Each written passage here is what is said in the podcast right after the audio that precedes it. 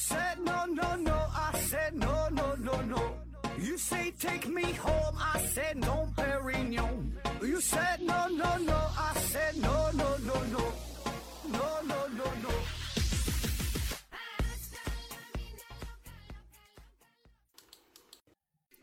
拼命探索，不计后果。欢迎您收听《思考盒子》，本节目由喜马拉雅平台独家播出。今天呢，咱们脑洞大开啊，聊一聊，说如果你被关进了精神病院，哎，那你怎么证明自己是个正常人呢？你怎么能够逃出精神病院呢？那咱们在网上啊，经常会看到关于这个问题的讨论，然后下边的听友啊，是一顿天马行空、奇思妙想啊，想了很多的办法。呃，然后还有一些听友呢留言说，我曾经有过这方面的经历哈，这一般都是在某乎上面这么回答，哎，说是什么一种体验啊？下边是这个这都经历过哈，这精神病院，呃，也也住过，哎，都都很牛啊，说的非常热闹。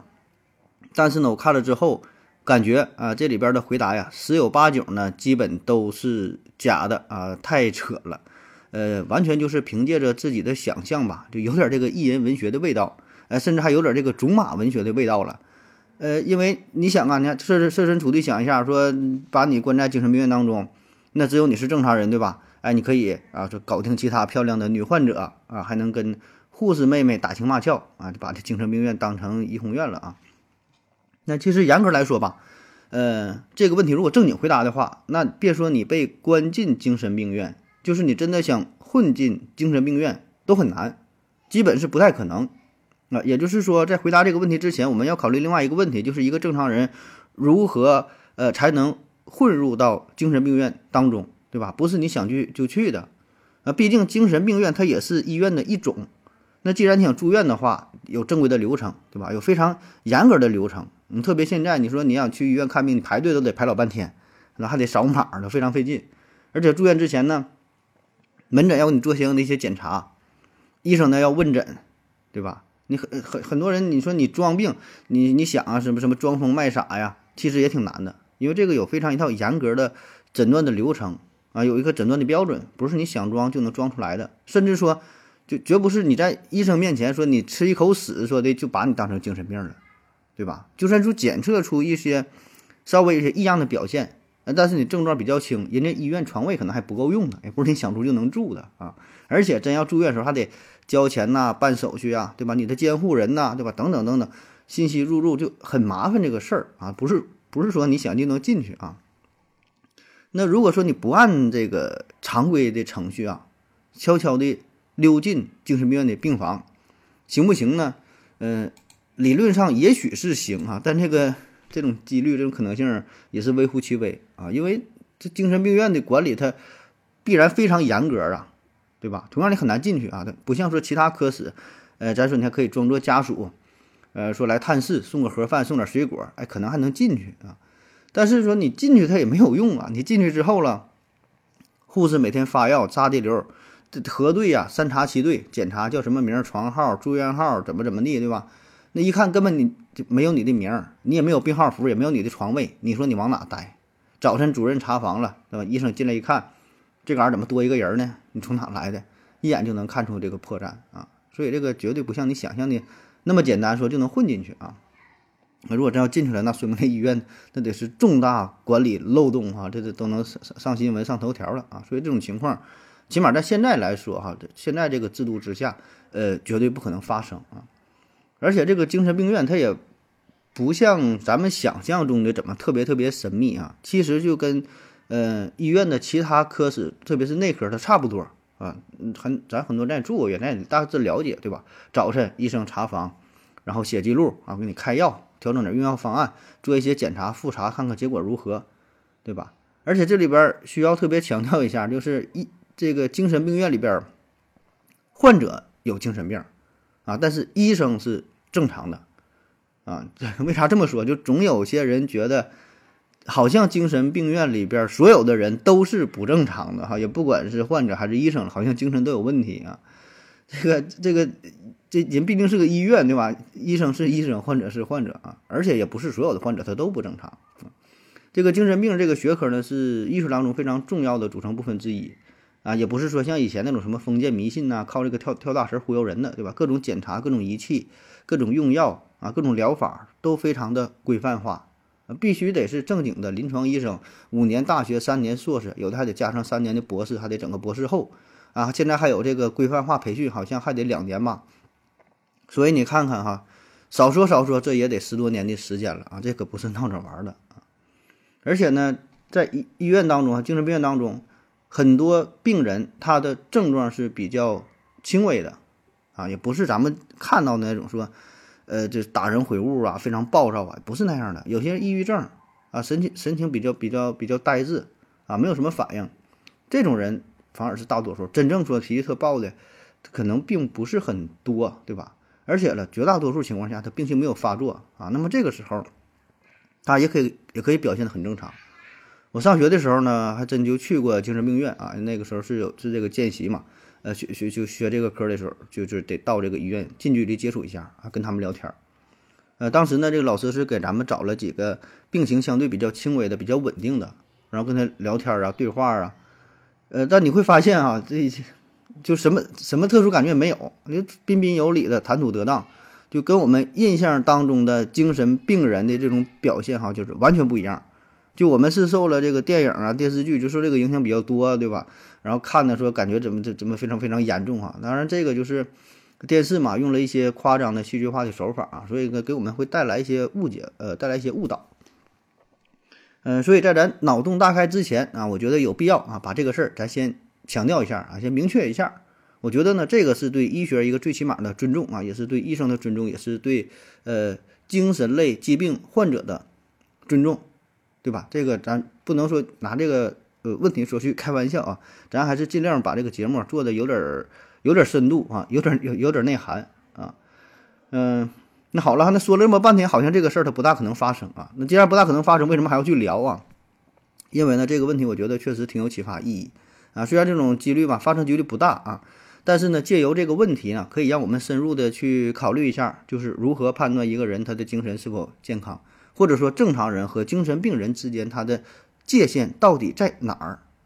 哎，而且呢，我觉得哈，就是我们每个人啊，或多或少的，呃，可能都有一些精神上的、心理上的问题。我看过一个数据哈，就不知道准不准啊，是不是官方的信源可不可靠不知道，大致说的是中国现在。呃，有一点八亿人患有精神类的疾病啊，当然说的这个这个疾病就是有轻有重，很多都非常轻微，现在心情不好，抑郁症，然后可能也是呃搭个边儿，也算是这类病啊。所以你看看一点八亿，这都占了大约有八分之一了吧？就八个人里边有一个可能，起码说他心情抑郁症啊，或者是其他不是咱咱不能叫不知道叫什么名，没法下这个诊断哈，但保证不是特别的健康啊。现在有词儿叫叫亚健康，啊，这个说的多好，亚健康啊。所以，就我们这个世界上到底有没有一个完全正常的人呢？心态完全正常、阳光向上、阳光彩虹小白马呢？我觉得没有，对吧？谁的心情不可能百分之百完美健康，对吧？保证他有一些阴暗的地方。那么，再有就是说，真要出现这种情况，我们怎么去调节呢？对吧？我们给予怎样的关怀呢？提供怎样的帮助呢？我们怎样给自己做一个检查呢？啊，怎样调整自己的心态呢？我觉得这个问题是。是我们值得思考的啊，就是通过这个讨论吧，啊，给我们引发更多的思考。我觉得这个是这个问题值得讨论的地方啊。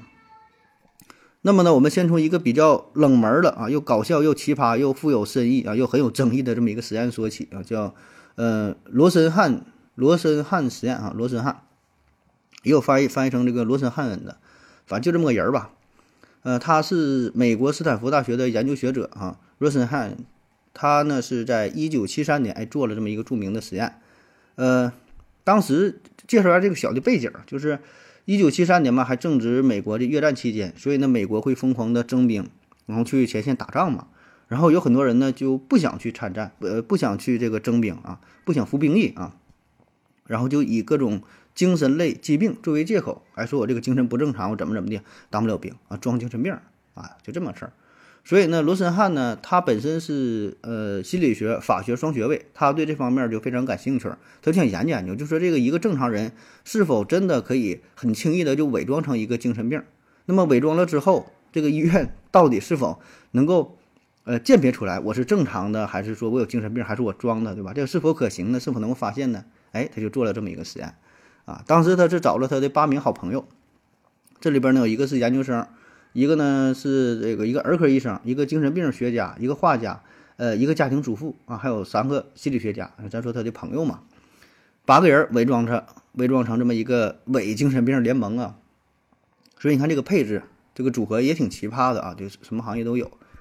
然后把他们呢伪装成精神病啊，他们要完成的任务也很简单，就是把自己送进不同的精神病院，看看是否能被发现。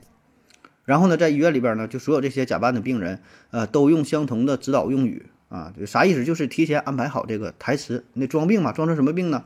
八个人，所有就是描述症状都一样，就是说自己听到呃轰轰声啊，听到砰砰声啊，听到一些异响，哎，就就就这么一个表现，其他的全都是正常的。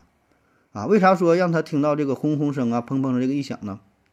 因为这个就是在呃当时的精神病学文献当中呢，还没有把这类幻听啊纳为典型的案例啊。就说这个典型这个表现并不是很典型的表现啊，他只是说听到了一些没有特殊意义的声音，哎，作为主要症状的一个描述。八个都这样。那说除了这个幻听之外，他们所有的语言呐、行为啊，所有所有这些就跟正常人一样啊，就你不用演，你该该咋地就咋地啊，平时啥样就啥样。啊，其余任何症状你也不用加装，所以这个戏份其实非常少。那剩下的他们给医院提供的信息都是真实的，包括你的名字，包括你的经历，包括你呃这个职业啊，过往的所有这些表现都是正常的，如实说就可以。当然了，为了把这个实验呢，这个显示的真实一些哈，那他们在正式呃开始实验之前呢，是还连续好几天，呃不洗澡、不花、不刮胡子、不刷牙，反正就是。呃，整的这邋遢一些呗，对吧？这样呢，在这个形象上呢，就会更加符合精神病的气质啊。那我们直接说结果哈，这八个人当中有七个人都被诊断为精神分裂症，那还剩一个呢哈，剩一个呢被诊断诊断为躁狂抑郁症。哎，八个人都被确诊了，都入院了，谁也没逃了。而且呢，即使在入院之后，就他们说自己，哎，我好了，我没事了，我就再也听不着这个砰砰声了，放我出去吧，不好使啊！你来了你就别想走了。啊，而且呢还得接受各种精神病的，呃相关的一些治疗。那么这八个人平均的住院时间长达十九天，平均住院日啊十九天，最长的住了五十二天哈，快俩月了。最短的也住了一个礼拜才放他出去。啊，那么罗森汉呢马上就把他这个实验结果就发表出来了啊，大伙儿一看都惊惊讶了哈，他说：“你这个你这个实验做的这么这么奇葩吗？对吧？这太太太震惊了。那很自然，就是这个研究呢。”就被人们看作是呃对精神病鉴定标准的一个重要批判啊！当然，这里咱就插一句哈，这个这是将近呃五十年前的事儿了啊，就是半个世纪以来，咱现在的医学界，特别是精神心理学科已经有了很大的进步和改观啊。咱说这五十年前的事儿啊，呃，但是在当时吧，就确实这个还没有一个非常完整的检测体系啊，确定一个正常人他还是说是精神病人啊，真的很难。啊，你稍微装一装、演一演，很可能专业的医生就把你误认为是精神病人。而且很奇怪的就是，这八名演员吧，他进入医院之后，就所有的表现来说都很正常嘛，就他们也不知道自己什么时候才能被释放出来啊，直到这些医务人员认为他们正常才能出院。所以呢，这种判断就是非常主观呐，没有什么客观参考指标，就是大夫觉得你好了，那你就好了啊，而而。更更加就是讽刺的，还更奇葩的就是，这些人的表现，咱说一直都很正常，就是他自身的前后的变化，呃，就前后没有任何变化，都是本真的这种本色出演，所以就只是说这个医生他觉得你好转了就好转了，啊，觉得你没好那就没好，而且只要你住进了医院，你就是精神病人，你不接受任何反驳啊。而且住院期间呢，他们也得配合药物的治疗啊，都得吃这个精神类药物啊。呃，当然吃药这个事儿呢，呃，他们是提前练习过的，就是在发药之后，欣然接受，非常配合。但是接过来之后扔到嘴里，并没有咽下去啊，放在舌头下边。等这个医生转身之后，转身走了之后，到厕所里马上吐出来，马上漱口啊。这药没敢真吃啊，因为这个副作用非常大哈。你要吃了之后，你正常吃了那也受不了啊。那更加讽刺的是，就是这医院当中这些医生、护士、其他工作人员，哎，咱们说都没有发现这些假病人嘛？但是啊，医院当中这些真正的精神病却发现了异样，哎，他们可是不好骗的，一看这仨不对劲儿吧？你你这这你这几个演的吧？就有这个三个病人，他们是在同一家医院嘛，一起表演嘛。那么这个医院里边呢，有一百一十八个真正的精神病啊，不小，关这么多这个这个病人。那其中有三十五个人对这三个假病人都表示怀疑。你看这三一百一十八分之三十五，将近三分之一这个比例了，他就觉得，哎，你这仨不是真正的精神病，你们这个不太正常，就是呃，从精神病角度来说，你们不太正常，你们像一个正常人啊，你跟咱们不一样哈，不一样，我们不一样哈，我们不一样啊，就说你们感给咱这个气质这种感觉，你应该是记者或者是编辑或者是在医院暗访的啊，反正不是正常的精神病。你看精神病人他这个非常敏感，他能知道跟自己不是。不是一个类型的，哎，已经看出来了。那为啥会这样呢？就是在精神病院当中呢，那病人和医务人员之间真正的掏心掏肺的这种交流啊，非常少啊。当然，这个也不只是精神病院啊，各个医院、各个科室都是一样，也不只是过去，现在呢，我估计啊，也没有什么好转啊。就每天早上查房，可能有个短暂的三两分钟的一个交流，你能看到你的主治医生。其余时间你根本看不看不到人影啊！有的时候可能三两天你也你也不知道他干啥去了，啊！一问呢，不是上手术就是开会，反正找不着这个人。那么在精神病院当中，这种情况就更为严重，因为精神病人嘛，大伙儿都觉得他的精神一定是不正常的，所以呢，你跟他的交流没有任何意义，纯属浪费时间啊！他总是说着那些不着边际的话，你跟他有什么可交流的，对吧？就算交流也是非常敷衍，嗯啊，这事一答应就完事儿了。呃，根本不会真正用心去听，没有这种真诚的心与心的交流，所以呢，这就很难察觉这些病人真正的内心的变化。而这个精神病类疾病，不管是诊断到治疗到最后这个恢复的这个判断哈，这个程度，恰恰呢需要大量的谈话啊、交流、沟通，以此呢才能了解患者病情的变化，知道他心中到底有什么想法。啊，所以这个是很缺失的。那这个实验呢，还暴露了另外一个重要问题啊，就是，呃，一些精神病药物的滥用。那么在这次研究当中啊，就是，呃，他们是八个人嘛，八位假病人啊，一共吃了两千一百多片药。你算一下吧啊，呃，两千两千一除以八位，一个人呢就吃了二百六十多片，平均住院日十九天，那平均一天呢，平均每人每天吃十三片药，还得多。你看这数哈，一天干了十三片药，而且这都是精神类药物啊，那可不是说你你自己吃点维生素 A、B、C、D、F、G 对吧？你补一补啊。那咱现在都知道，这精神类药物管控都是非常严格，有的时候你想买，你你你买不到，对吧？必须都是处方药，大夫给你开，医院开才才能行，因为这个副作用它非常非常大呀，有的吃完了直接给你干趴下了，对吧？但是呢，在那个时代，美国的精神病院当中，这类药物使用泛滥，没有什么管控，说用就用。啊，说没有什么病是一片氯丙嗪解决不了的啊，如果有那就两片啊，盯两片药盯上那谁也不好使啊。那咱刚才提到了说，这几位测试者并没有真正把这个药物吃掉嘛，含在舌头下边吐出来了。哎，那他们在医院卧底期间呢，他们还发现一个问题，就是精神病院当中这些真正的精神病患者，也会有一部分人群没有把这个药真正吃掉，也是假装含在舌头下边然后再吐出去啊。这技术非常娴熟啊，当然不知道他们是不是。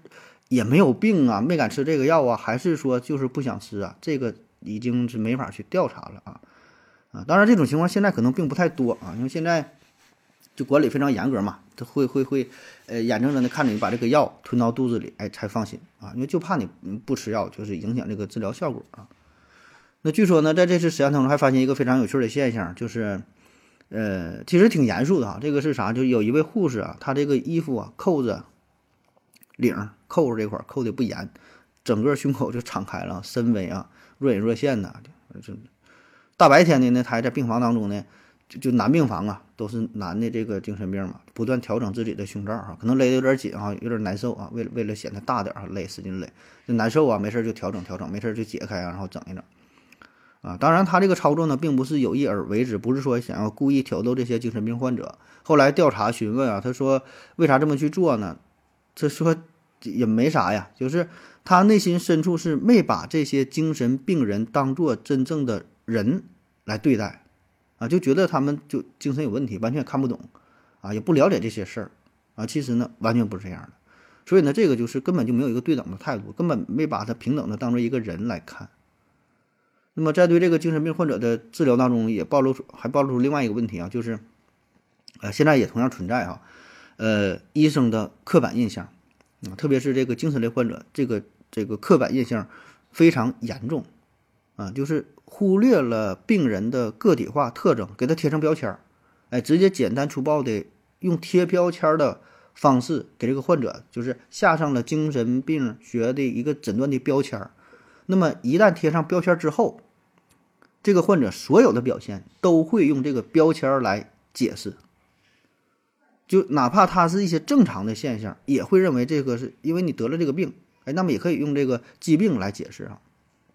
比如说啊，你有这个呃精神分裂症啊，比如说他是什么什么躁狂，他抑郁，他双向人格障碍，他妄想症。那么医生就会把这些患者所有的行为归因于这个标签上，不再对他进行个体化的分析、个体化的治疗、个体化的评估，而患者所有所有的行为这种表现也不会产生更多的关注和怀疑了。那么这个时候，对于疾病的诊断啊，已经取代了就是真正的人，他治的是这个病，而不是这个人了啊。书本上写的是这个病，那我们就这么去治，对吧？按照书本的方案来处理就 OK 了，就并没有考虑到真正的这个个性化、个体化的治疗。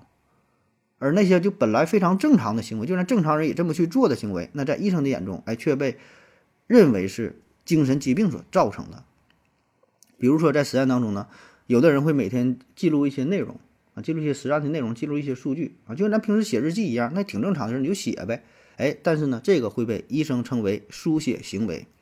啊，名叫书写行为，实际上这个是精神分裂精神分裂症当中，呃，偏执的特征啊。他就感觉说，不管什么事儿都都都想写一下，记一下，偏执偏执嘛，啊，什么都写，看到什么记一下，带个小本儿。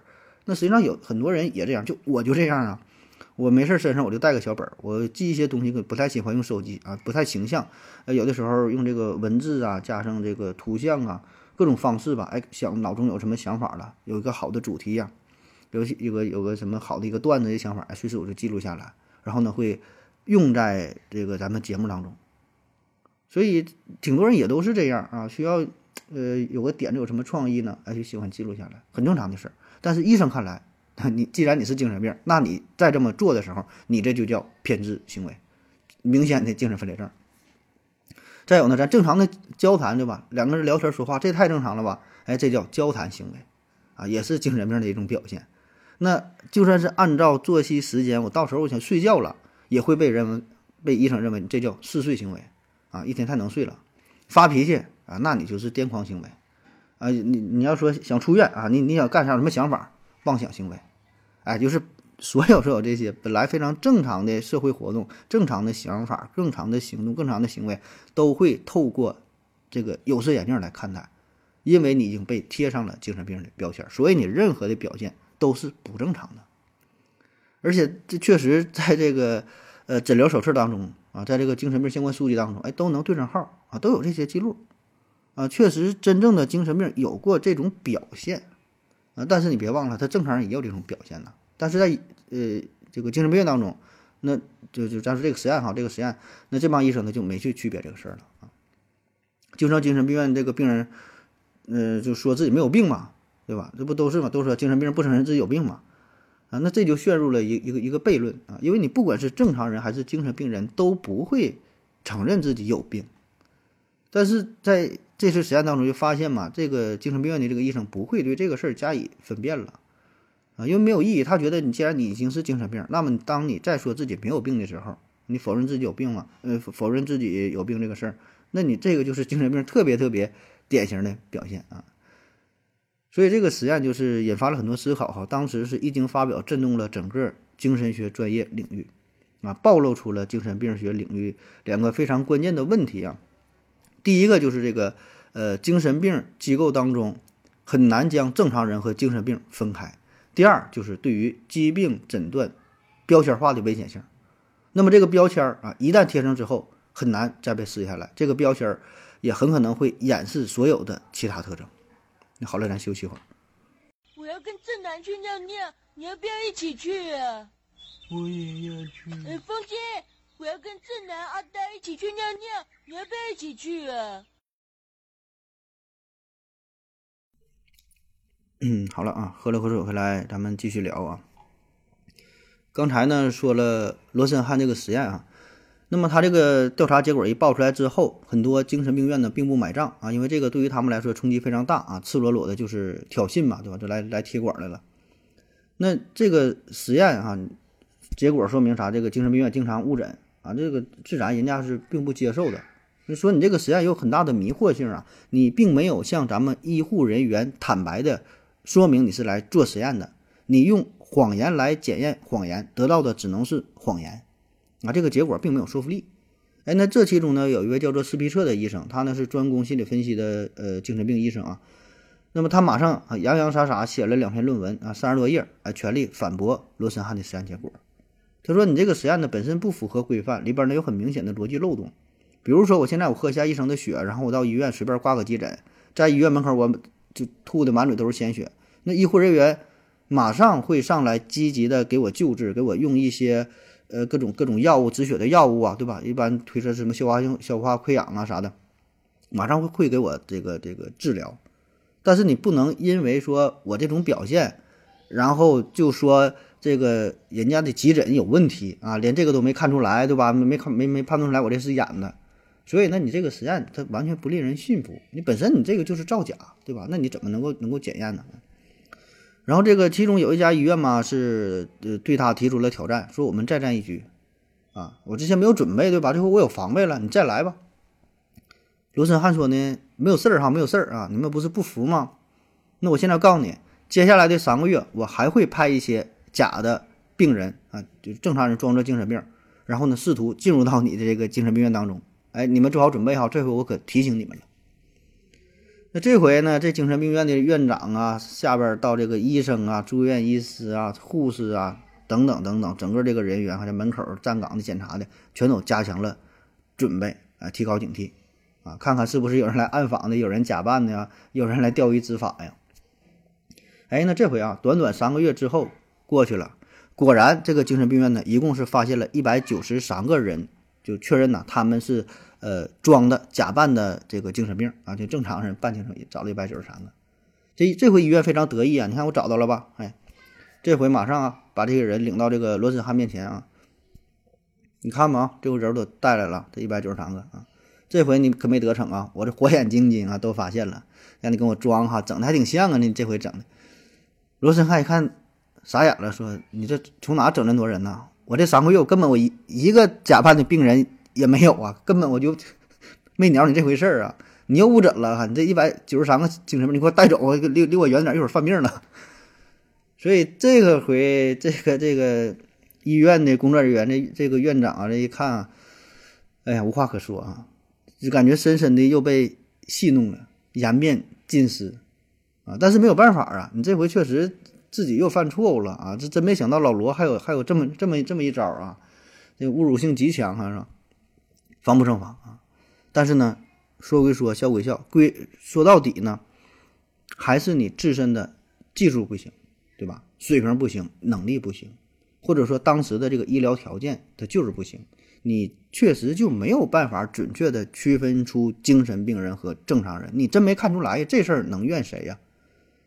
对吧？时而把正常人看成了精神病，时而把精神病又看成了正常人，那么这个二者的边界？到底在哪呢？到底有没有一个客观的、有效的、准确的、科学的、严谨的、完备的诊断依据呢？啊，有没有这么一个标准呢？那如果要是没有的话，更谈后续的治疗呢？你怎么给人用的药呢？哎，所以你看，他这这一反一正这两回实验就引发了人们很多的思考。罗森汉说呀，让任何一个诊断过程本身出现这么多错误时。它当然不会是一个让人放心的诊断过程。那从心理学的角度来看，这个呃精神病学诊断的效度啊，确实是让人怀疑。那后来呢，罗森汉呢以当正常人在不正常的地方为题啊，英语呢叫做 on being some in in some place 啊，就正常人在不正常不正常这个地方，呃，在这个顶级学术期刊《科学》上发表了相关的讨论。那么这篇论文呢，就像是炸弹一样，哈，震惊了整个精神卫生领域，并且呢，无情地嘲弄着当时的呃精神医学体系。因为你确实你也你也解决不了这个事儿，也不能怨人家去嘲弄你，对吧？呃，当然，以我们现在的眼光来看啊，当时这个罗森汉的实验呢，确实有很多不合理的地方、不严谨的地方，对吧？但是呢，它的这个现实意义大于它的不足，哎，就很有启发性啊，并且呢，对整个精神医学领域吧，呃，也是有很大的推动作用，对吧？也促进了它的发展啊，因为这呢，让人们看到了精神病学领域当中种种的弊端啊，比如说，在这个精神病院当中，医生和患者之间，他的权利。是不平等的、不对等的。精神病人呢，整个治疗的过程也会标签化，然后呢，也会失去了他的他的人格，很多时候就没有把他当人看待啊。当然不是说怎么虐待如何如何，而根本就是没把他当做最起码一个正常的人。所以呢，就是带着种种这些有色眼镜、这种目光去，呃，跟这个精神病人进行接触、进治进行治疗的时候，这个过程啊，可想而知。是一种缺乏人性关怀的，就是过去这些都是习以为常的东西，让我们不得不进行嗯重新的思考一番。那么在罗森汉进行这个实验的时候呢，呃，当时这个精神病呃这个疾病的诊断依据啊是参考了精神病学当中的圣经，叫《精神疾病诊断与统计手册》啊，这当时是第二版，这个书很有名啊，简称叫 DSM，这这那你这样的 Scientific Manual of the Mental Diseases。就是缩写是 DSM 啊，那直到现在也是美国，包括说其他很多国家，都是用这本书作为指南、作为参考啊，可以说是最常用的用来呃诊断疾病这个精神类疾病的指导手册哈。DSM 第一版呢是一九五二年发行的啊，那当时用的是第二版。那在这个实验之后啊，刚才说的那位非常痛恨罗森汉的医生哈，斯皮彻，哎，他和他的同事，其实他他很严谨的人啊，他和他的同事呢，重新检查了当时所有使用的呃精神疾病类的诊断手册、治疗手册，涉及到很多主观的描述啊，一些空洞的医学术语啊，哎，他都重新进行规范化、严格化，哎，想制定一个呃更加科学合理的参考标准啊，比如说根据这个新的标准，你想要判断一个人是否有精神病的话，至少要连续。观察十五天以上才能进行判断，而不是说像当时做的这个实验哈，就仅凭患者描述说我听到了什么砰砰声、轰轰声，有这个幻听感觉，来吧就住院吧，哎，起码要十五天。但是说尽管这样吧，这个罗森汉对于新的这个诊疗手册仍然是不买账啊，他仍然不认可。他说你这个也只是关起门来闭门造车啊，还是闭门造车呀？反正那个字儿吧，你你自己凭着自己的想象炮制出的这么一个诊疗手册，仍然没法客观的诊断。精神类的疾病啊，这是一个不可能完成的任务啊，所以他一直不认可这个事儿啊。那说从这个实验到现在吧，这已经是将近五十年了嘛。呃，精神疾病诊断与统计手册哈，DSM，这到现在呢是已经出到了第五版啊，最新的第五版呢是二零一五年出版的啊，但是说仍然争议不断啊，就几乎每一次 DSM 修订改版都会引起一次热烈的争论。因为人们就会注意到，对这个精神病这这这这方面吧，对吧？你怎么下的诊断？你怎么想去治疗？你怎么评估他的出院标准？一直都在不断的争议啊！无论是业界内部还是说外人啊，都很关注这个事儿啊。因为这个精神病这个病吧，它不同于其他的疾病，本身医学这事儿就挺复杂，对吧？那么精神类疾病更加复杂，研究的就是我们的内心，研究是我们的大脑，研究是我们的灵魂啊。这种有很多东西你是看不见摸不到的。啊，这没有一个客观参考的指标，不像做个 CT 什么玩意儿能看到，什么你也看不到，很多就是主观的描述，啊，当然有这种争议，它也是好事儿，对吧？就是关于，呃，疾病本身的这个争论，好事儿也是促进了精神卫生学的发展，啊，它必然呢也会在一次又一次的争论当中不断的进步啊，所以说这是它积极的一面啊。当然，进入到了新世纪呢，又出现了一个新的问题啊，就比如说这第五版的 DSM 啊，这会儿咱插一句哈，随随便是这个聊一聊。那么这本书呢，被人诟病最严重的地方就是，很多参与编撰手册的专家呀，都与一些药品制造商保持着千丝万缕的若即若离的不可描述的暧昧关系。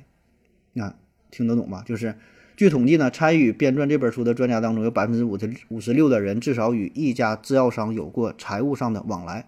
啊，数据准不准不知道的话，我从网上看到的啊。当然，这种情况我相信是有的，具体数字是多少这我不知道。这个事儿一定是有啊，定性是定啊。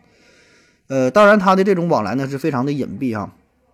比如呢，有各种这个演讲咨询费啊，包括说有的可能直接拥有公司的一部分股份，还有呢会馈赠一些礼品，还有呢这个资助旅游啊、研究的费用啊。所以这个事儿吧，你也说不出来哪里有什么大的问题、大的毛病，对吧？但是你一听，你能听得懂，对吧？大伙儿谁也不傻，这事儿很明显，对吧？这个猫腻儿啊，这里边心知肚明啊，哪国都有啊，美国也不例外，对吧？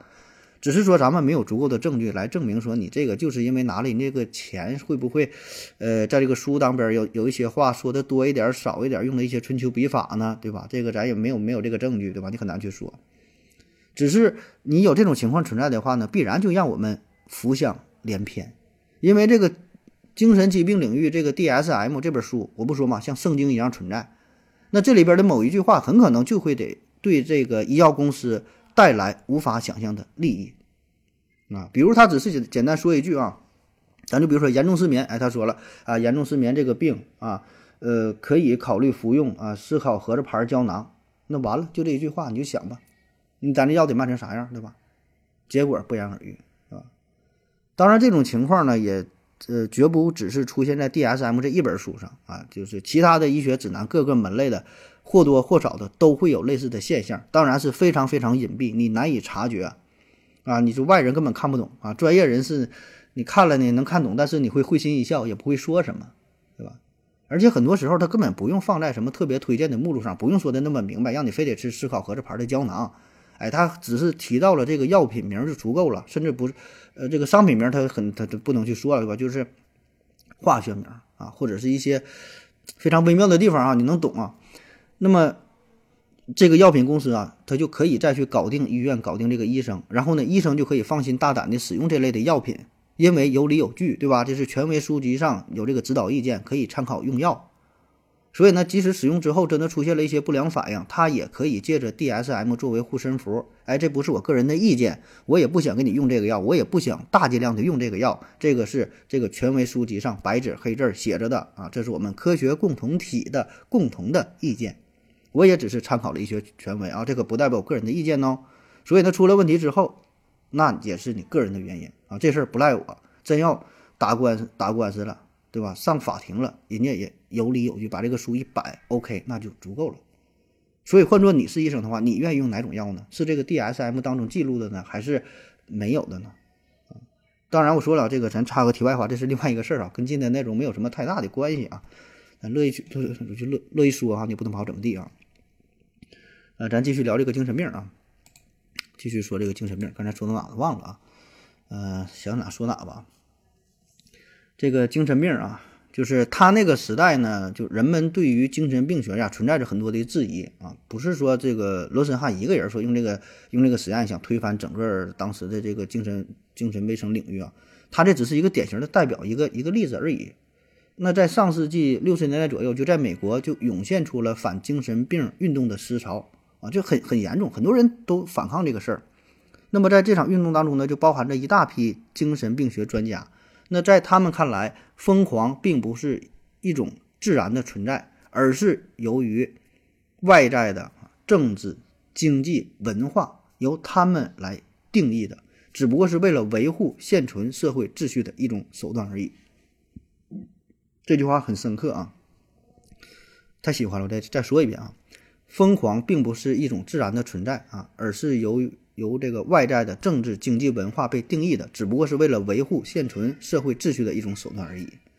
也就是说，根本不存在所谓的精神病和精神病患者，对于他们的治疗更是无稽之谈。这根本就没有病，你治什么病啊？哎，那也正是在这段时期呢，诞生出了一部作品哈，《飞越疯人院》啊，相信很多朋友都看过哈，这是一九七五年上映的啊，没想到这么老哈。在七五年上映，七六年呢是夺得了奥斯卡最佳影片，所以呢，你看这个电影的诞生就跟当时你看他做这个实验是七几年，七三年做的吧？刚才说，你看这就脚前脚后的事儿，哎，所以这个电影的诞生呢，跟当时的这个反精神病运动也是有着直接的关系啊。那我们之前还讲过前额叶切除手术啊，不知道您是否还有印象？也是提到过这个电影嘛，也说这个事儿嘛。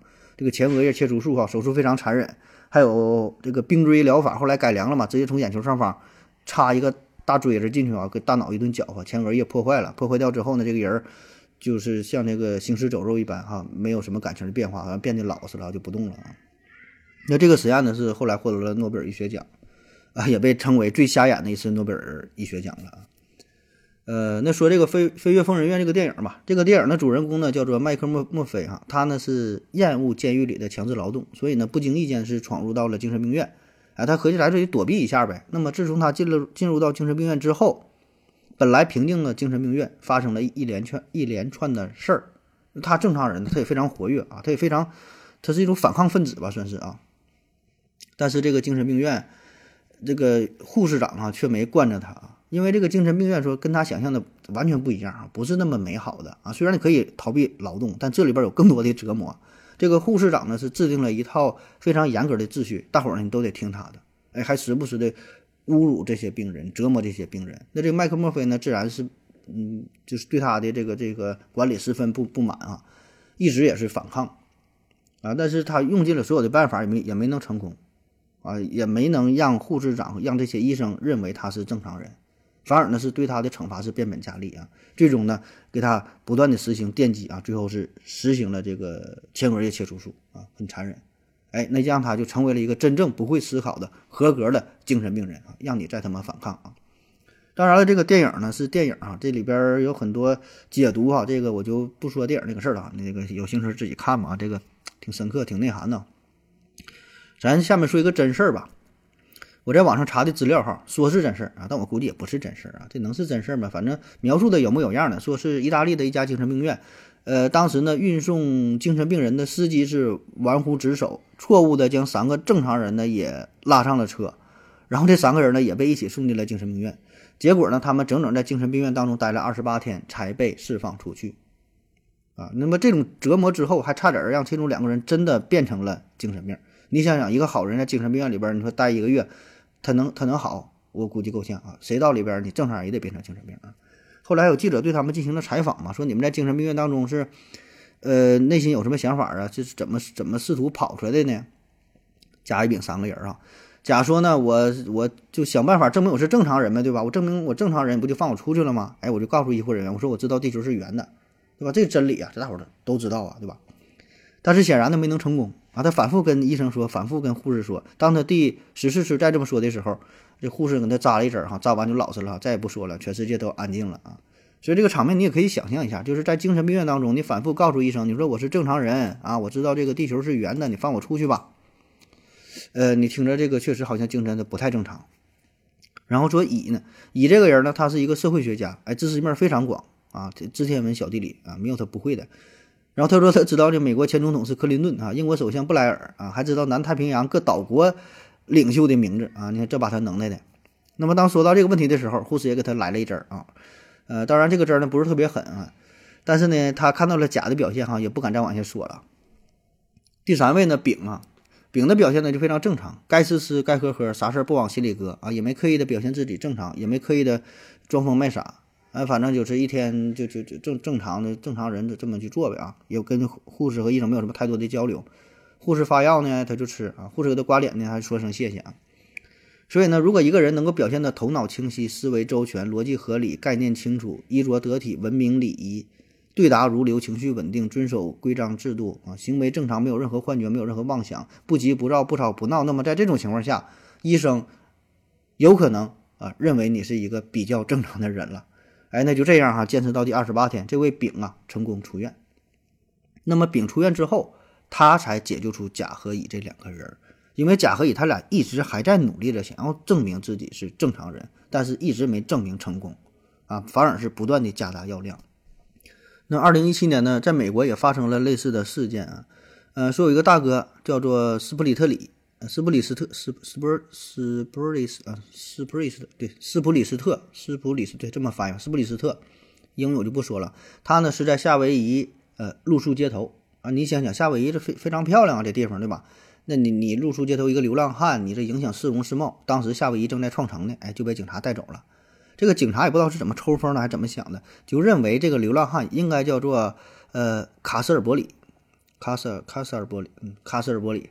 这个人呢是牵涉好几起这个毒品案件，啊，就就说你你就是呃卡卡斯卡斯尔伯里啊，这卡斯尔伯里呢，实际上他二零一六年就是在之前已经已经被关进监狱了，但是当时嘛，这个夏威夷警方呢并不知道这个事儿，哎，就把这个就把他就给抓走了，就说你你就是跟这个毒品案有关，完，这个斯普里斯特呢，他也向警方提供了一些证件，虽然是流浪汉，但他身上也有一些这个这个证件呢，比如拿出医保卡，拿出贫困贫困证啊，医保卡一看呢，我不叫这个名儿啊，你这你给我放了吧，就弄错了。警方一看啊，这回事儿啊，结果呢就在档案上写着啊，卡斯尔卡斯尔伯里哈，曾用名啊斯普里斯特，你看他这还说不明白了啊，说你改名了，你就认定是这个人了。当然了。警方也觉得哈，这个人反复跟他强调说自己不是那个人，好像多多少少有点不太对劲儿啊。于是呢，就找来了专门的精神科的医生帮忙来鉴定一下，看看这里边是不是有什么问题啊。这个医生一看哈，啊，没有事儿，没有事儿哈，这个没有什么可奇怪的啊。这个在我们呃精神领域呢是非常常见的，这是典型的幻想症。哎，他实际上呢把自己幻想成了另外一个人啊，给他来点儿氟派定醇就 OK 了啊。这个药啊，适用于各种急性、慢性精神分裂症啊，呃，什什么什么躁狂啊，什么什么秽语症都能用啊，很好使，来吧，用吧，光啊，药就给用上了。那就这样，斯普里斯特在医院当中整整关了两年，药物的这个这个剂量呢是不断的加大啊。就其实本身他被指控这个罪名也没有什么重罪，就是说他当时要承认这个事儿吧，顶多就是在局子里边。关个可能说三两个月呀，哎，也就也就完事儿，也就放了。但是呢，就因为他不承认嘛，他说我不是那个人，我是流浪汉，我也什么毒品啥的我就不懂啊，对吧？结果呢，这反倒让他最后是在医院里边前前后后一共关了两年八个月，然后才被放出来。那被放出来也不是因为他这个病治好了啊，而是呃，其中有一位精神病科的医生啊，还是比较认真负责、比较严谨的。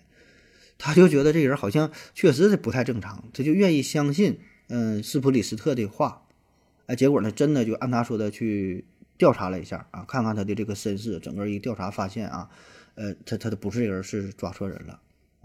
可问题是呢，他出来之后啊，经过这两年多的折磨哈，确实让这个斯普里斯特患上了真正的精神类的疾病。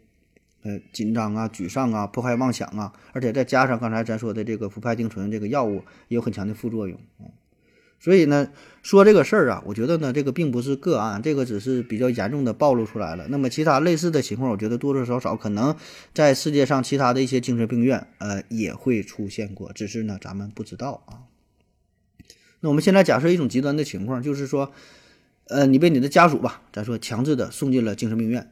哎，那么这种情况确实也会有哈，就比如说你家属陪着你，就强迫你来，就说你有精神病啊。比如说你家里要分那个分财产、分遗产了，哥仨啊，朱老大、朱老二、朱老三三个人，那另外两个人合伙陷害你，呃，虽说就是精神病精神病人也同样有这个财产继承权，但是他得有监护人呃代理保管，哎，所以呢这里边就可以做一些文章啊，你懂的，哎，那么这样的话，朱老大和朱老二把朱老三带到精神病院，说这个朱老三有精神病。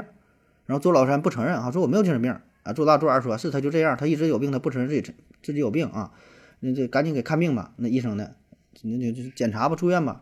朱老大、朱二呢也非常爽快的交了住院押金，对吧？这个毕竟是小钱儿，哎。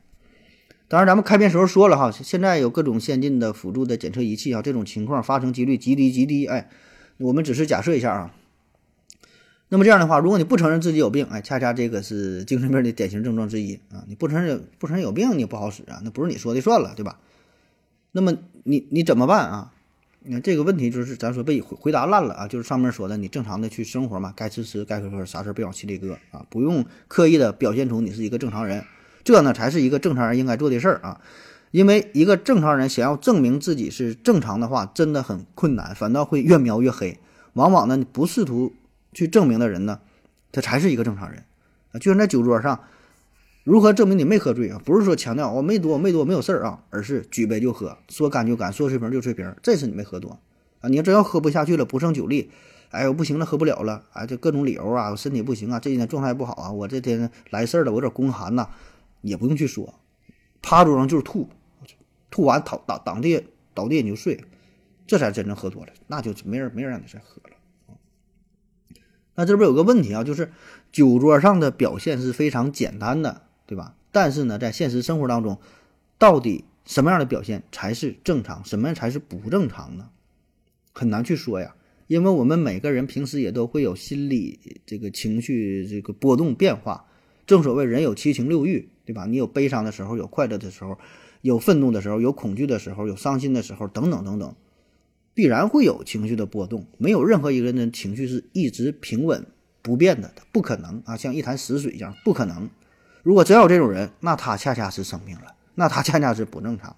正常人的情绪就是应该处于不断的这个波动哈，波峰波谷，从高到低，一种像个小波浪似的，对吧？有的时候开怀大笑，有的时候失声痛哭，这个是正常的表现啊。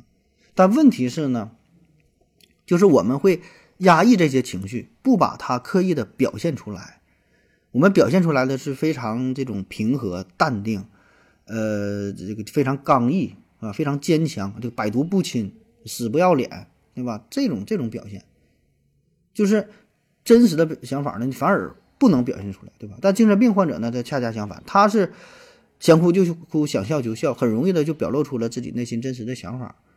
哎，所以呢，这个问题就来了哈，咱到底谁是精神病呢？哎，为什么我们不能把自己的内心的这种情绪直截了当的表达出来呢？为什么要压抑呢？你这个问题到底出在哪？到底谁有病？这个社会到底怎么了？那咱休息一会儿。我要跟正南去尿尿，你要不要一起去啊？我也要去。哎，风姐，我要跟正南、阿呆一起去尿尿，你要不要一起去啊？嗯呃，尿过尿回来，咱们继续聊啊。我大学的时候啊，选修过呃精神心理学这方面啊。呃，大家也知道哈，我大学是在哈佛读的，那个哈佛的心理学是非常有名啊。那有一节课呢，就是去当地的精神病院深入的呃了解一下，就在一个去病房啊，跟这个精神病患者啊进行访谈啊。当时是又紧张又兴奋啊。呃，去的是波士顿第一人民医院附属精神卫生中心啊，给咱带教的老师呢是弗雷沃尔教授啊，也是非常资深了，业界内部估计很多人也知道他的名字啊。然后他告诉我，就跟咱说，你也不用太兴奋啊，很多精神病人呢根本不是你们想象的那样的，就是看起来和正常人没有任何区别，你你根本都发现不了啊，就是你去了可能会呃有点失望，感觉这个这也不像精神病啊，对吧？就是说他们的表现，呃，除了可能会有。一些不合理的这个想法吧，呃，逻辑非常清晰，情绪呢也也很稳定。就是如果事先不告诉你，你根本就不知道他是精神病人。啊，咱讨论这个事儿嘛。我记得当时呢，在课堂上啊，有同学问到了这样一个问题，就是说，那既然我们无法察觉他们是精神病人，那么有没有一种可能性，就是他们真的没有病啊？他就是一个正常人呢？所以咱没法察觉呀。比如说，就是有人陷害他呢。对吧？就比如说患者描述说啊，是这这家里有动迁了要分家产，然后有人陷害他，他说的就是实话呢，对吧？就是就真的有有这个事儿呢，他不是被害妄想啊，对吧？他真有真有这个事儿呢，只是家属说他幻想的这种情境，但是如果这是一个真事儿，那对他不不就是误诊了吗？哎，那就这种情况虽然很小的话，那这么多人这么多医院，对吧？这么多这么多事例，对吧？那类似的情况不能完全排除吧？哎，所以这个问题。一问出来哈，当时课堂的氛围就是非常的活跃，大伙儿呢纷纷表示同意，啊，这对呀，你万一出现这种情况怎么办呢？啊，由于各种原因，很可能医生呢也被骗了。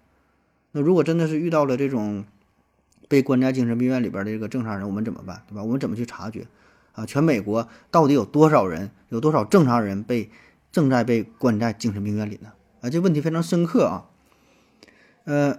而且在这节课上呢，咱们就是当时是刚刚学习了一个叫自制力障碍的这个概念啊，其实就是咱之前说这个事儿嘛。这在精精神病学诊断当中呢，是一个非常重要的诊断标准，叫做自知自制力障碍啊。就是这个精神病患者随着病情的进展，往往会丧失对疾病，呃，这个一个认知和判断啊，没有失去了这种能力，就是不知道自己患有精神疾病了。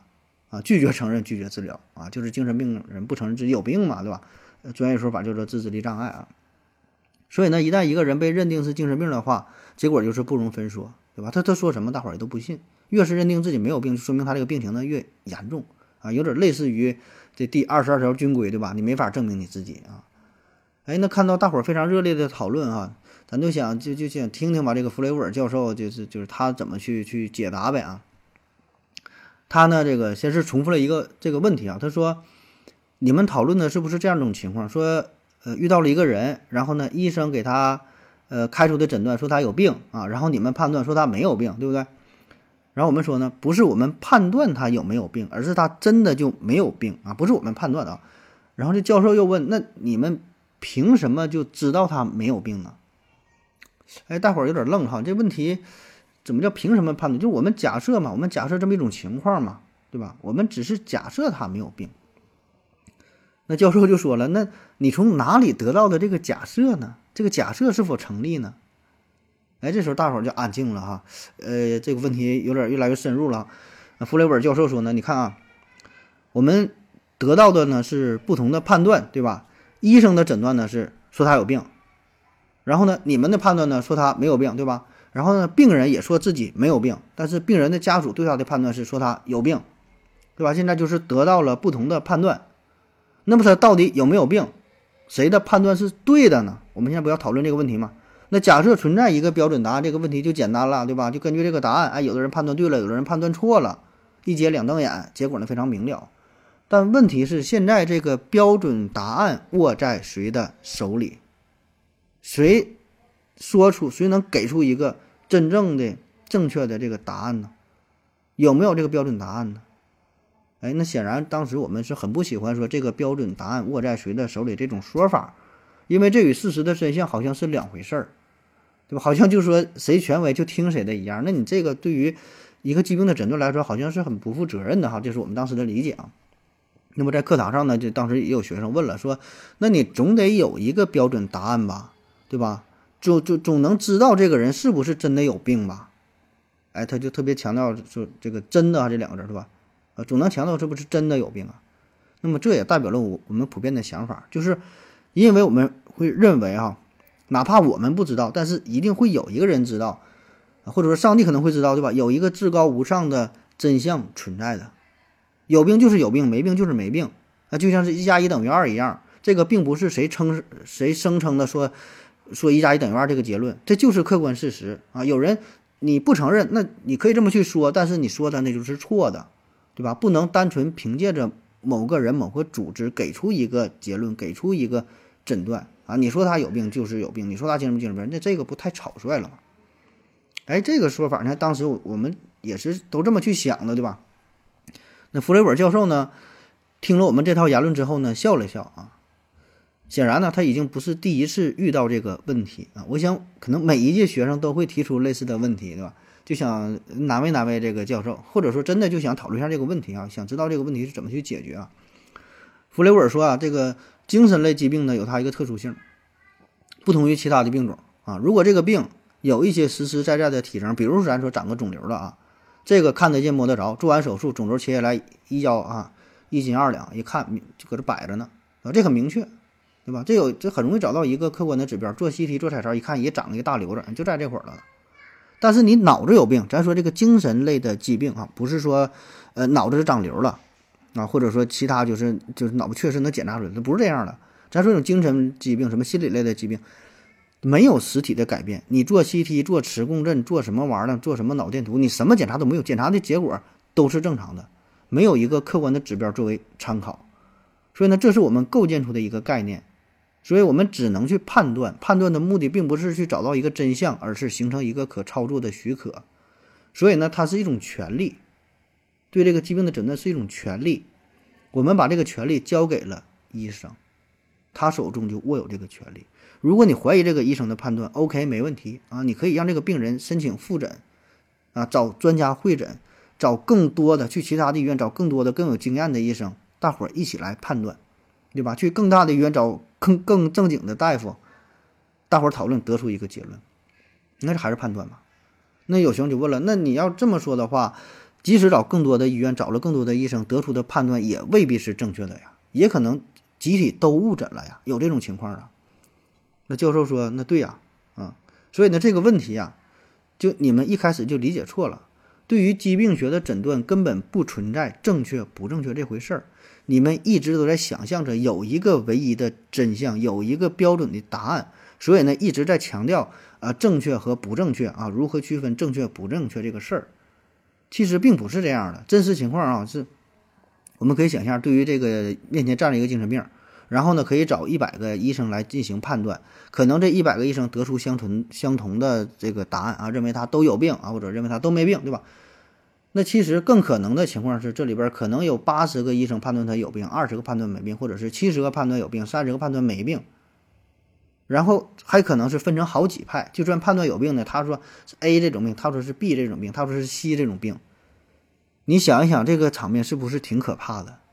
一定会有医生是判断错误的。至于有没有判断对的，也许有，也许都没有，也许大伙儿就都错了，对吧？大伙儿会得出完全不同的答案。那最后的结果是啥？大伙儿一定是投票啊，或者是研究啊，反正是达成一个共识呗，对吧？最后给出一个结论，对吧？一百人讨论啊，最后定了一个病。那么这个时候就又回到了最开始的咱们讨论的问题上，这不是这个病的问题，是你信不信、你认不认可、你接不接受的问题。你是否同意医生给出的这个答案、这个结论？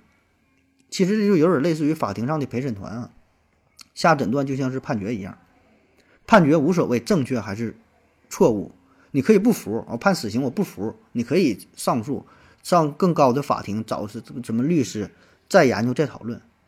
人家不管你对错，人家只是给出自己的判断。至于你认不认可，那是你的事儿。如果你觉得他足够权威，你觉得他说对，OK，你就认可；你不认可，那你就再去别地方找人。所以，到底什么是真相？那或许根本就没有真相啊！而且这里边真相真的就已经不重要了，因为我们永远也找不到啊。如果要是很容易找到的话，咱们说像找肿瘤很容易找到的话，那也不用费这么大劲儿了。正因为它没有真相，所以我们也就无需再去挣扎了。你怎么努力也没有用，你又何必去纠结呢？啊，也许只有上帝一个人，他才知道这个真相，他到底有没有病。所以这个就是我们现在面临的这个情况，会就会存处于这种很很很无奈的这个这个情境之下呀。哎，我现在也是仍然记得弗雷尔教授这番话啊。我觉得，嗯，怎么说呢？我是当时并不认同哈，就算现在也不认同，就。总觉得应该还是应该有一个这个真实的答案，有有有一个唯一的标准哈，但是确实又找不到哈。这里边怎么说呢？就总感觉他这话吧说的哪里不对劲儿啊，但是又无力反驳哈，好像现实情况只能如此啊。这让我想起了啊，有点类似于咱现在这个古董这个行业，有什么鉴宝啊，这个这个，就你家里边，比如说老刘家里有一个宝贝，哎，说是祖传留下来的青花瓷，就他这是一代一代传下来的，他他他爷爷的爷爷爷爷的爷爷给他的。那老刘就拿去鉴定啊，说你看看我这个值多少钱？人家一看，你这是仿制的啊，你这个根本根本就不是什么青花瓷啊，你这个自自己拿大锅做的，自己烧出来的。他又不服啊，又换了几家鉴定中心，你给我看看这个真的假的？到哪找了无数家鉴定中心，都说你是假的。但是他心里明白，这就是祖上一代一代传下来的，但没有办法啊。这时候你说咋整？你说哪个是真相？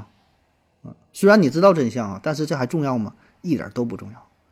反过来说，就是你自己，你手里有个赝品，你知道这就是赝品，这就是自己这烧出来了。但是经过所有专家鉴定，鉴定都说它是真的，而且又什么什么同位素、什么半衰期、什么玩意儿、碳十四，就各种什么先进仪器吧，一鉴定也没发现任何问题，就是真的。那么这个时候，它是真的还是假的呢？你知道的那个真相是真相吗？即使是真相，它还重要吗？它不重要，只要得到了。更广泛的人的认可，专家的认可，然后我们又没有一个可以分辨的手段的话，那么你说哪个是真相呢？所以这个是真挺值得让我们去深思的地方啊。呃，我之前做过一系列心理学的节目，做一个主题啊，无法抗拒的心理学，还有其他一些。呃，当时呢也有很多听友咨询我这个心理方面的问题啊，觉得我这啥都懂啊，其实根本不知道，都是从网上找的内容，但是确实有很多人问啊。呃，说我我是不是有点同性恋的倾向啊？我是不是得了抑郁症啊？我家孩子是不是自闭症啊？怎么怎么的呀？我的回答都是去正经医院找正经大夫啊。但是呢，他们去正经医院找了正经大夫之后，呃，这比如说检查结果一切正常，说你这个根本就不是自闭症啊，你不是什么抑郁症，没有事儿啊，别往心里去，哎，没有病啊。问了之后呢？就是他医生说他没有病，他还不放心，他还觉得自己有病啊啊！继续给我留言问说的医生给我检查了，说我说我没有病啊，但你帮我再看看，我跟你唠一唠，我这个情况怎么现在怎么怎么地啊？我感觉他那个结论不太准啊，你你给我看看是不是有病？所以这个事儿就很有意思哈，好像是仿佛我的手中就有一个标准答案似的，我说有病就有病，我说没病就没病。你说你这么问有什么意义呢？谁能知道真正的答案呢？对吧？或者说他可能只是想听到自己想要的结果而已，他也并不在意真相到底是什么，因为谁也不知道这个真相是啥。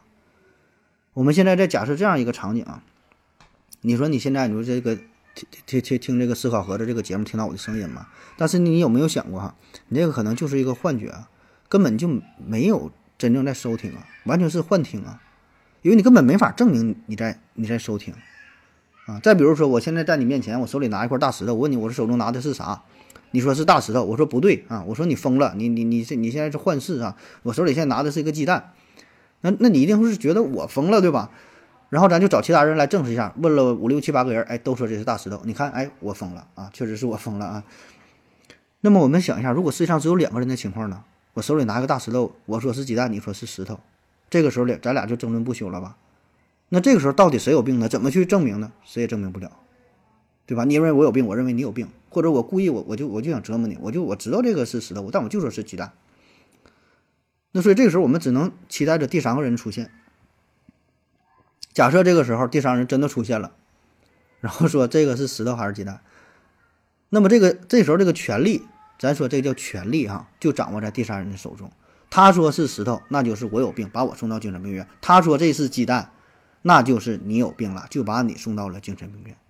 所以你觉得这个准这个诊断哈，这个真相是什么还重要吗？你还能找到真相吗？并不是啊，这个就是权利了。所以这里边讨论半天啊，好像就是我们对于什么疾病啊、什么诊断呐、什么正常啊这些概念哈，越来越模糊哈，好像永远也找不到一一个一个值得依靠的参考的东西啊。这些时候真是与真相好像没有什么关系了，只与权力有关，本质上就是一部分人对于另一部分人的一种主观的操作。所以我们现在就你能。正常的生活哈，并不是你真正的正常啊，只是现在没有人说让你呀证明自己正常。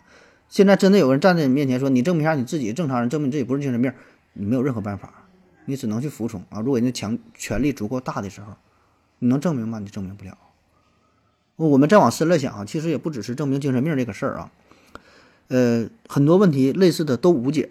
你不能证明自己不是精神病，你不能证明自己不是直男癌，不能证明自己不是田园女权，不能证明自己不是同性恋，不能证明自己不是傻逼啊！这不能什么你也证明不了，这些证明都是不可能的，因为没有确切的证据啊，唯一的证据拿出来就能证明这个事儿，没有，你说啥没有用啊。那我们找工作的时候还会。一般要求让你开一个无犯罪记录的证明啊，我们然后到公安局派出所，呃，开开一个单儿，上面写着，呃，代表你们这个没有犯罪，对吧？但是你想一想啊，这个无犯罪记录证明只是社会意义上代表你没犯罪，没有什么前科，啊，但是会存在着一种极小极小的可能性，就是你曾经制造过一场非常完美的这个这个犯罪啊，嗯，不管是杀人了、放火了，不管干啥，非常完美，一直没有被发现，有没有这种可能性呢？有的吧，极低极低可能，但确实会有。所以，这个无犯罪证明这个事儿，它只是一张纸，只是社会学意义上的证明。但是，它是真的真相吗？它不是真相，它只是大众的、公众的一种认可而已，并不代表是事实的真相。啊，这个真相也许只有当事人自己才能知道。但是，你知道的这个真相已经不重要了。就算你说出来，这。也不重要了，可能也没有人去相信你。那我们之前讲的这个罗汉森这个实验啊，说这个医院习惯给患者贴上标签嘛，那一旦贴上标签之后啊，很难撕下来。你到底是什么样的人已经不重要了，我们只认识这个标签。你的喜怒哀乐就是精神病的喜怒哀乐，你一切的言行都是精神病的言行，对吧？你的这个动作都是精神病做出的动作啊。你就算什么也不说，你睡着了，人家也会说，你看这个精神病啊，终于睡着了。啊，而我们现实生活当中呢也是如此，对吧？你标签贴上啊，就撕不下来了。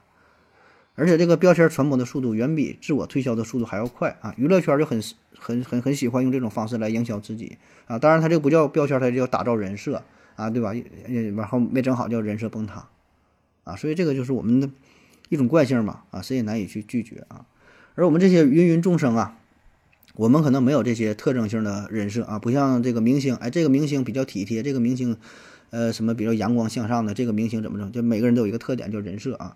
但是呢，我们这些芸芸众生，我们也一直在努力把自己活成正常人的模样啊。我们能活成一个正常人，这就是我们人设了。啥叫正常人？就是你该到什么年龄就得干什么事儿，这个是社会学定义的正常人啊。其实很可笑，但是我们都在努力这么去做。上学的时候你就该努力学习，你就不能谈恋爱；而大学毕业了，家长恨不得马上就得把对象领回家啊，这人格都完全分裂了啊。那你到找工作的年龄，你就得找一个稳定的工作；到了结婚的年龄就得结婚，生孩子年龄就得结就得生孩子，都有一个非常严格的时间表，你就得按这个去活才行，这个才叫做正常啊。如果你敢僭越了这个规则，那么大家就会觉得你不正常，你有病啊！虽然没把你没把你当做精神病送精神病院里，但是背后一定会说这个人哎可能不太正常啊。而我们每个人心中都会默默的参考这份社会生存法则，这个这个指南也会必然会受到它的影响和约束。虽然咱也知道这不是唯一的标准的答案，可是我们还是愿意啊为之而努力。啊，只能这么去活吧。那你说还能怎么样呢？好了，感谢各位收听，谢谢大家，再见。